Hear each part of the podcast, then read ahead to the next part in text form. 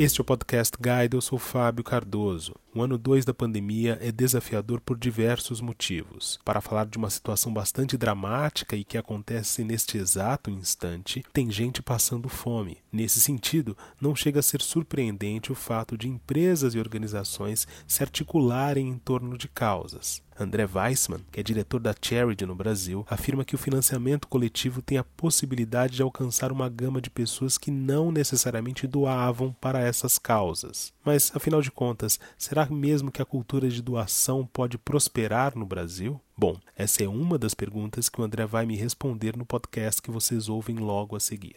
André Weissman, é um prazer tê-lo aqui conosco no Podcast Guide. Muito obrigado pela sua participação. Obrigado, Fábio. Obrigado por receber a gente da Charity na, no podcast. André, no ano passado houve uma série de campanhas de arrecadação que tiveram como foco diminuir os efeitos da pandemia. E essas campanhas foram direcionadas para uma série de espaços, para restaurante, mesmo para algumas pessoas físicas. Com base na experiência de vocês, isso tem se mostrado também uma alternativa de longo prazo na luta contra a pandemia, porque aí a gente está falando de um outro fenômeno, né? No ano passado, logo do, no começo da pandemia, a gente foi muito acionado por campanhas que buscavam resolver uma solução pontual, né, que estava muito grave na época, é, que era a questão dos EPIs, equipamentos de proteção individual, luvas, máscaras, todos esses itens que os hospitais não estavam preparados naquele momento. Teve um boom de, dessas causas. Agora, a gente está num outro momento. Tá? Então, eu acho que eh, essa questão das campanhas, elas dependem também da, da causa que está, digamos, ocorrendo no momento. Então, a gente está vivendo algumas ondas de campanhas de arrecadação. No começo da crise do coronavírus, nós tivemos campanhas direcionadas a EPIs, campanhas direcionadas à montagem e preparação dos hospitais. Agora, a gente está num momento em que as pessoas precisam de alimentos, de ajuda, de suporte. Né? Os hospitais já, já, se, já se prepararam. Lógico que tem alguns fenômenos, a questão dos kits de intubação e tudo, mas eu acho que isso vai ser resolvido sem apoio de doação. Mas a questão das campanhas de crowdfunding, a questão delas serem de longuíssimo prazo, acho que elas não se sustentam porque as causas vão mudando e os momentos de doação vão mudando, entendeu? Por esse motivo, você avalia que é uma forma eficiente de arrecadação de recursos, pensando exatamente nessas causas ou nesses momentos distintos da pandemia. É isso? O que a gente avalia é que o crowdfunding ou o financiamento coletivo ele tem uma potencialidade de abordar e de chegar a uma gama muito grande de pessoas e potenciais doadores que não normalmente doavam para essas causas. O que a gente entende é que essas ferramentas potencializam muito o volume de doações, enquanto que quando você está tratando com uma empresa, você depende de alguns fatores internos para que aquelas doações sejam direcionadas a certas causas. Enquanto que no financiamento coletivo você tem uma capacidade, uma capilaridade de obtenção de doações muito, muito maior, muito mais ampla. E qual é o diferencial da Charity? São alguns, né? A gente se diferencia dos portais tradicionais de crowdfunding pela questão tanto do TI,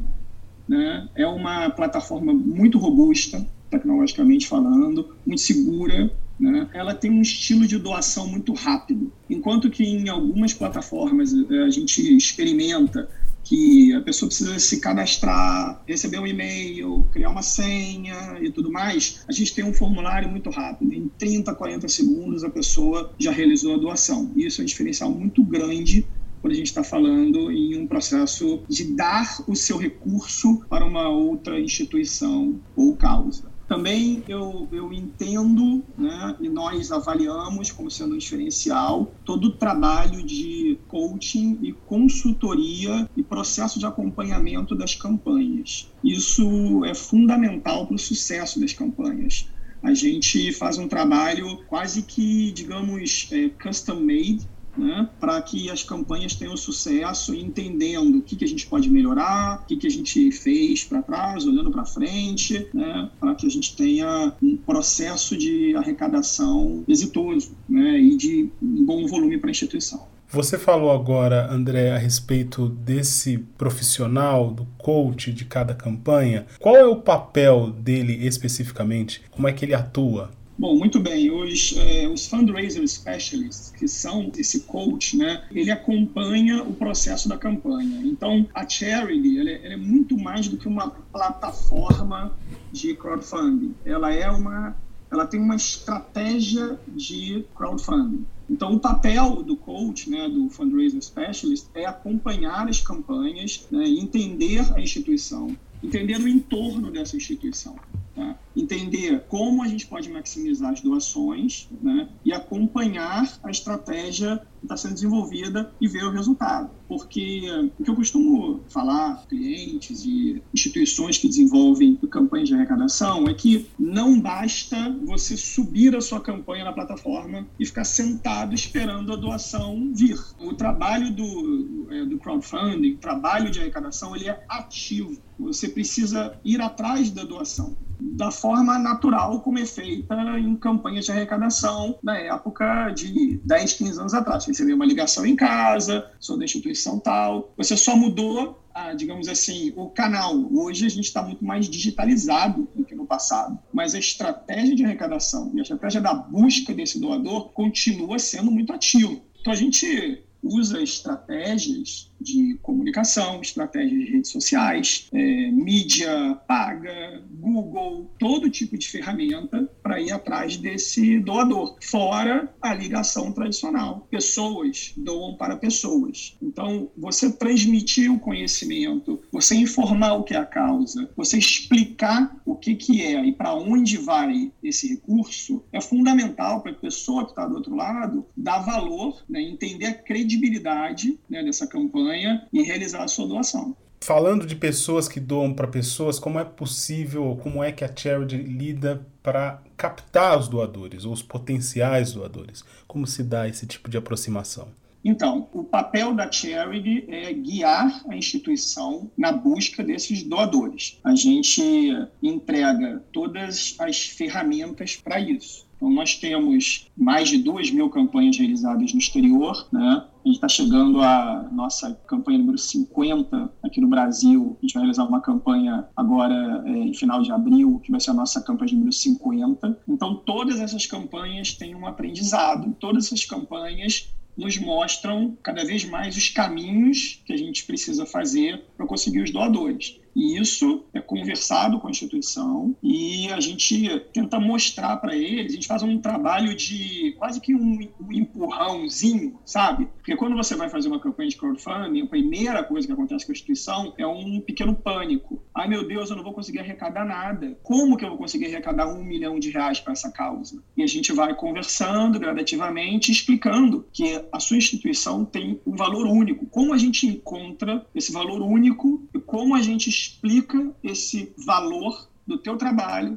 do que você desenvolve, para que o doador que está do outro lado tenha a, é, o interesse de doar. A doação ela, ela é um ato é, racional, mas ela é um ato que ela começa no coração. Então a gente precisa atingir o coração do doador né, com, com todo aquele, digamos, com toda essa estratégia de comunicação para que ele realize a doação. Mas a captação dos doadores no final do dia é realizada pela instituição com todo um trabalho de estratégia que a gente dá de sequenciamento e acompanhamento. Você falou da experiência da Charity fora do Brasil, um pouco nessa sua última resposta, André, e a gente sabe que a cultura de doação não costuma ter o mesmo impacto, o mesmo apelo institucional no Brasil como ocorre nos Estados Unidos, por exemplo. De algum modo, isso é um desafio para vocês por aqui? É um desafio. Essa pergunta eu achei muito bacana, porque ela me lembrou há uns três anos atrás, eu estava numa reunião com uma instituição é, muito bem estruturada de São Paulo e eu falei exatamente isso. Eu falei: o brasileiro não tem cultura de doar. E eu ouvi uma resposta que me marcou muito. E eu ouvi uma resposta do outro lado da mesa que foi o seguinte: o brasileiro não tem a cultura de pedir. E isso é que é muito interessante, porque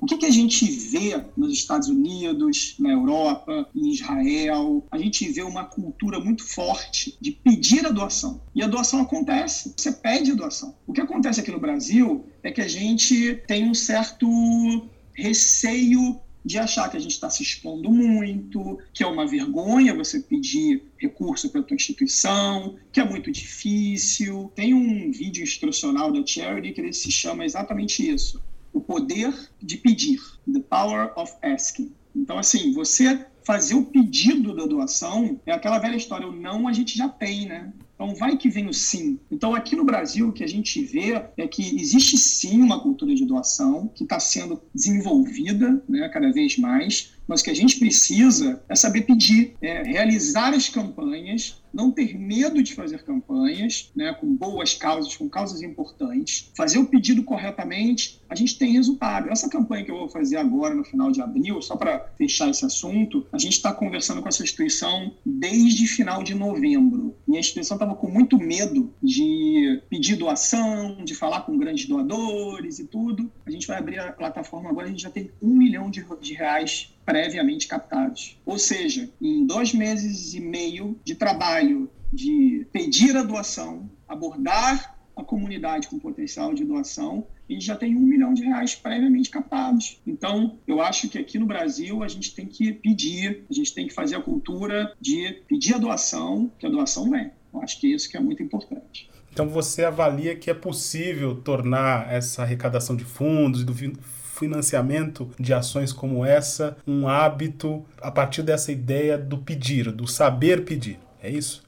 E a gente acredita muito nisso. O que a gente, o que a gente vê é que as campanhas estão crescendo, né? a própria estruturação jurídica e de legislação para a realização de endowments e para montagem de estruturas que permitam doações de valores mais elevados com segurança e com credibilidade estão cada vez sendo mais adotadas. Eu acho que isso abre uma estrada, um caminho para que essas campanhas aconteçam cada vez mais, né? Campanhas que eu acho que o que é importante em uma campanha é você ter credibilidade, isso é muito importante. Quando a gente, a gente fez a campanha do Hospital das Clínicas da USP é, em 2020, logo no começo da crise do coronavírus, a gente teve um enorme problema em que vários doadores estavam perguntando para a instituição, mas esse dinheiro vai mesmo para o HC? Por que que, cadê um, alguma questão mais séria? Pra, porque sabe como é que é, né? É, quando você está entregando seu dinheiro, você está querendo saber o que está acontecendo com o teu dinheiro. Isso é muito importante, o retorno da instituição. Então, a gente avaliando essa questão da credibilidade, fizemos vídeos com os diretores e com os médicos envolvidos no, no Hospital das Clínicas e resolvemos essa situação da credibilidade da campanha. Então, eu acho que campanhas que tenham causas importantes, credibilidade, é, abordagens importantes e que ajudem as pessoas, elas têm uma tendência enorme de dar certo. A propósito disso, André, as pessoas conseguem acompanhar pela plataforma o destino dessas arrecadações, para além desses vídeos, dessas campanhas institucionais? Existe um mecanismo que faça esse processo ser mais transparente, por exemplo? Bom, vamos lá. Eu vou, é, eu vou responder essa pergunta em duas etapas, tá? A primeira é da plataforma. Então, uma questão também da plataforma é que ela é toda em tempo real. Então, na página da campanha, você foi lá, realizou sua doação, você, teu nome já aparece na hora na plataforma e os valores são somados também automaticamente. Então, isso já dá uma transparência muito bacana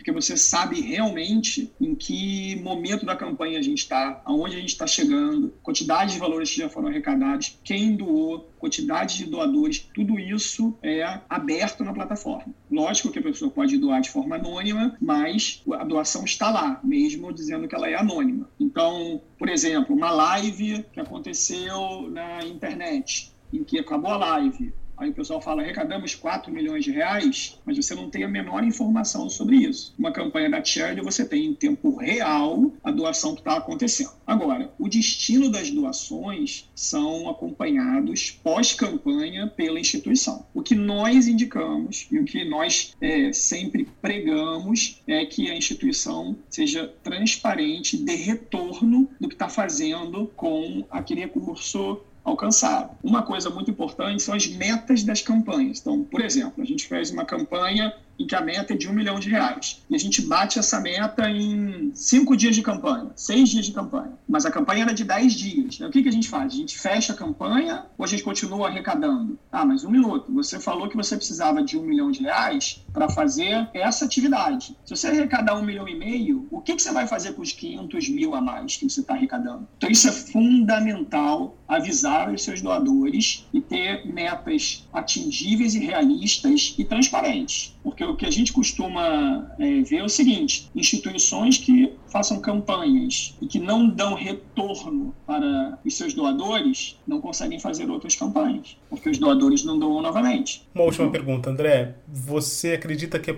possível desenvolver um aprendizado com dinheiro a partir de experiências como essa que a Charity proporciona? Eu pergunto isso porque o nosso podcast aqui trata de educação financeira e ao longo desse período tão doloroso da pandemia, a gente tem aprendido, entre outras coisas, é, ressignificar alguns valores. Você acha que esse aprendizado com dinheiro é possível a partir de iniciativas como essa? Então, Fábio, essa pergunta é muito bacana. É, o que a gente conversa com as instituições, quando a gente vai fazer uma campanha, a primeira coisa que a gente pergunta é o seguinte: qual a sua meta de campanha? Qual o seu budget anual? O que a gente tenta fazer com as campanhas é que a gente tenha, em uma campanha, a gente resolva o budget anual da instituição. Assim você não precisa estar todo mês para fechar a sua conta, abordando os seus doadores ou fazendo aquelas ligações desesperadas para os seus beneméritos, pedindo um valor para fechar, senão você não vai conseguir pagar a conta de luz da tua instituição. Então, eu acho que sim, eu acho que as instituições estão com isso, aprendem a se organizar e andar sozinho com esse capital. Fizemos uma campanha três três anos atrás, aqui no Rio de Janeiro, para uma instituição, e ela estava numa situação muito difícil. A gente fez uma contabilização, a gente arrecadou um valor quase que duas vezes o budget anual dela, e três anos a campanha já se passou, e eles ainda têm dinheiro em caixa da campanha que fizemos lá atrás. Ou seja, organizaram o caixa, organizaram a casa e estão conseguindo andar sozinho com a campanha que foi realizada. Então, eu acho que sim, é possível desenvolver um aprendizado financeiro na realização dessas campanhas. As instituições estão se organizando melhor. André Weissman, foi um prazer tê-lo aqui conosco no Podcast Guide. Muito obrigado pela sua entrevista. Obrigado, Fábio. Foi um prazer estar aqui com vocês. Esta foi mais uma edição do Podcast Guide. A nossa lista completa de entrevistas está disponível no Apple Podcasts, no Deezer, no Google Podcasts, no SoundCloud e no Spotify. E no aplicativo O Guia Financeiro, além dos nossos podcasts, você encontra muito mais conteúdo sobre o mundo da economia em diversos formatos.